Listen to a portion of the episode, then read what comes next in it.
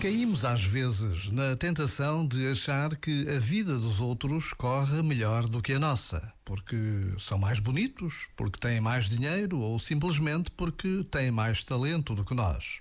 Porém, quantas vezes não é apenas por saberem tirar partido do que têm, por saberem valorizar o que receberam, que a sua vida parece tão atraente? Quem sabe o que nos falta a nós, verdadeiramente, é encarar a vida com alegria e com espírito positivo.